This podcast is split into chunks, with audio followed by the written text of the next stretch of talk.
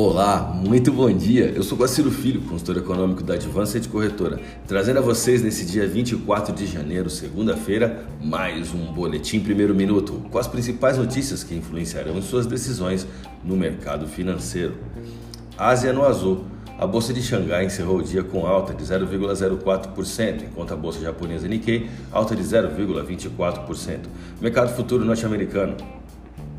Dow Jones Futuro queda de 0,27%, S&P 500 queda de 0,37%, Nasdaq queda de 0,55%, Europa DAX queda de 1,66%. A segunda semana consecutiva de alta no Ibovespa garantiu uma valorização de 1,88% no período, com o índice na sexta-feira, dia 21, alternando entre perdas e ganhos, muita volatilidade e pouca definição. Esse movimento na última sessão reflete um mercado que já está de olho nessa semana diante de importantes decisões quanto à política monetária da maior economia do mundo. É perfeitamente comum que o Ibovespa sofra alguma pressão após descolar das bolsas norte-americanas por alguns dias, ainda mais diante de incertezas fiscais domésticas.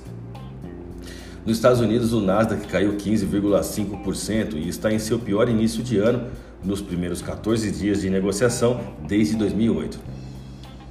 Olhando para o calendário econômico dessa semana, ainda temos dados importantes nos Estados Unidos, como o PIB do quarto trimestre e os dados de inflação das despesas de consumo pessoal. O dólar registrou nesta sexta-feira a maior alta desde a primeira sessão do ano, ao fim de um pregão de vai e vem, em meio ao clima negativo nas praças financeiras globais, mas nada que impedisse a moeda de emendar a segunda semana consecutiva de baixa, com investidores voltando a olhar para o Brasil em busca de pechinchas.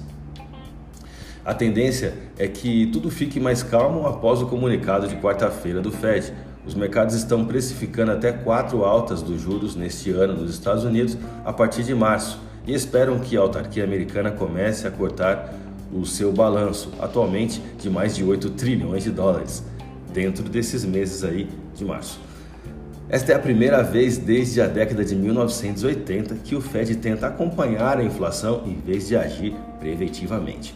Os riscos, ou o risco, é que uma reação exagerada zelo excessivo na luta contra a inflação uh, possa provocar uma freada muito brusca né, na própria política monetária do país. Vamos aos gráficos, agora eu vou começar pelo dólar. O dólar à vista subiu 0,75% na, na última sexta-feira, indo a 5,4575 na venda, após variar entre uma alta de 1,09%, onde ele atingiu a taxa de 5,4760, e uma queda de 0,23%, onde ele atingiu a taxa de 5,4048. Foi o ganho percentual no fechamento mais intenso desde 3 de janeiro, onde ele atingiu 1,63% de alta.